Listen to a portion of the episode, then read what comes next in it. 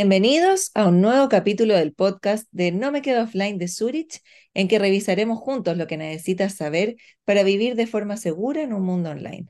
Soy Daniela Hache, psicopedagoga en Educom Lab, y hoy conversaremos con la directora educacional de Educom Lab, Constanza Lozano, para conocer ideas que nos permitan utilizar de forma positiva las pantallas en vacaciones de invierno.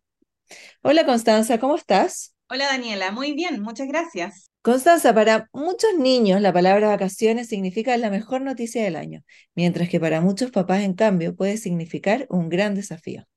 Y en este sentido, si hay algo hoy que desafía aún más a las mamás y papás en estas fechas, es el uso que hacen sus hijos de las pantallas. Por una parte saben que no está bien, pero por otra son efectivamente una solución. Es por eso, Constanza, que me gustaría conversar sobre usos positivos y educacionales que pueden hacer en las vacaciones.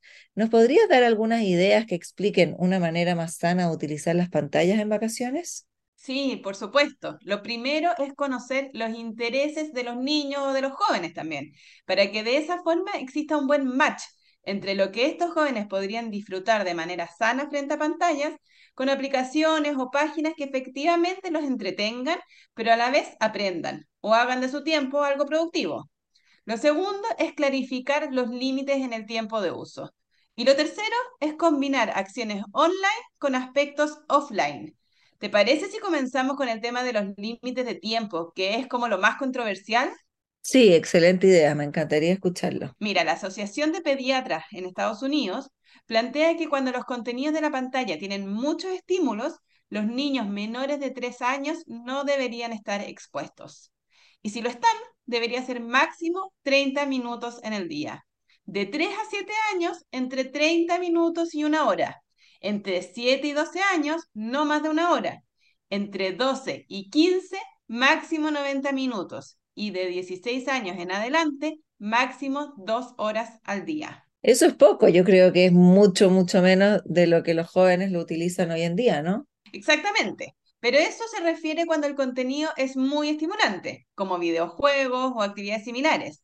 Pero si va a hacer una videoconferencia, por ejemplo, para ver a sus abuelos, no es problemático si se exceden. Claro, hace mucho sentido considerar lo que hacen en las pantallas para poder definir el tiempo de uso adecuado. Así es. Y lo que también puede ser una motivación para los niños y jóvenes hoy es combinar actividades offline que se complementan y mejoran con el uso que se hace de la tecnología.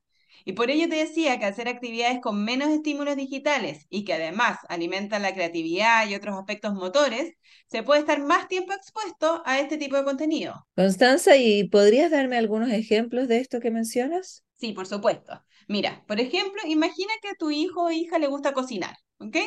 Hay una serie de páginas y aplicaciones que no solo ofrecen una variedad de recetas de cocina en español, diseñadas específicamente para niños, sino que además entrega instrucciones detalladas y visuales, así como información nutricional para fomentar hábitos saludables, además de actividades interactivas relacionadas con la cocina.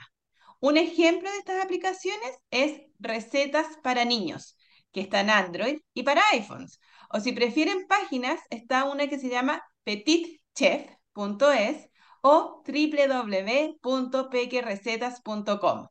De forma similar, se puede cocinar también en familia. Y ahí, por más tiempo que se esté frente a la pantalla, esta vendría solo a ser un apoyo, por lo que no es tan complejo como estar jugando videojuegos. Y me imagino que con manualidades vendría a ser lo mismo, ¿no es cierto? Claro, en ese sentido, deja darte una idea que creo que es muy buena, porque a muchos jóvenes o niños hoy no les motiva armar rompecabezas, por ejemplo. Pero si ellos lo pueden hacer de una foto, la imprimen y después la utilizan, puede ser mucho más motivante, ¿no es así? Sí, claro, pero ¿cómo sería eso? Lo cuentas como que fuera muy fácil. ¿Acaso hay alguna aplicación para ello? Hay muchas. Es solo cosa de poner en Google, hacer un rompecabezas para imprimir y salen muchas opciones. Lo importante es saber cómo hacerlo después. Excelente, pero ¿cómo se hace? Porque hacer un puzzle casero puede ser una actividad creativa y muy divertida. Mira, la opción más fácil es ir a www.para al medio imprimir.com slash rompecabezas y poner la opción de crear un rompecabezas. Ahí te va a llevar a una página que te ofrece subir una imagen, hacer la puzzle y después bajarla como foto. Luego la debes imprimir y mi recomendación es que la pegues sobre un cartón o cartulina gruesa del mismo tamaño que la foto y solo luego debes cortarla y comenzar a jugar. Qué buena, voy a tratar también de hacerlo, me encantó. Pero ¿qué pasa cuando los niños no son tan buenos en manualidades o tienen intereses de otro tipo?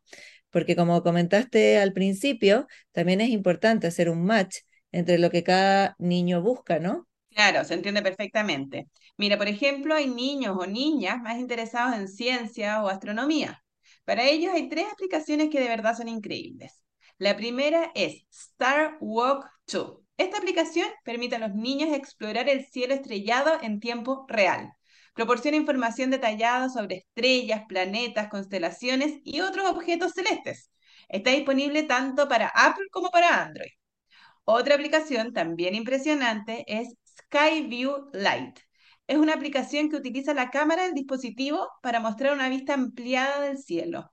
Los niños pueden apuntar con el teléfono o con la tablet hacia diferentes direcciones y descubrir estrellas, constelaciones y planetas. Está disponible también para Apple y para Android. Y por último está la de la NASA, que ofrece una gran cantidad de contenido educativo sobre el espacio y la astronomía en general. Los niños pueden ver imágenes y videos impresionantes, leer noticias científicas y explorar las misiones espaciales. Constanza, lo encuentro increíble. ¿Y para aprender idiomas, por ejemplo, recomiendas alguna? Sí, yo creo que para aprender idiomas la mejor es Duolingo. Si bien no es específica para niños, sí es la mejor evaluada, por lo que es 100% recomendada.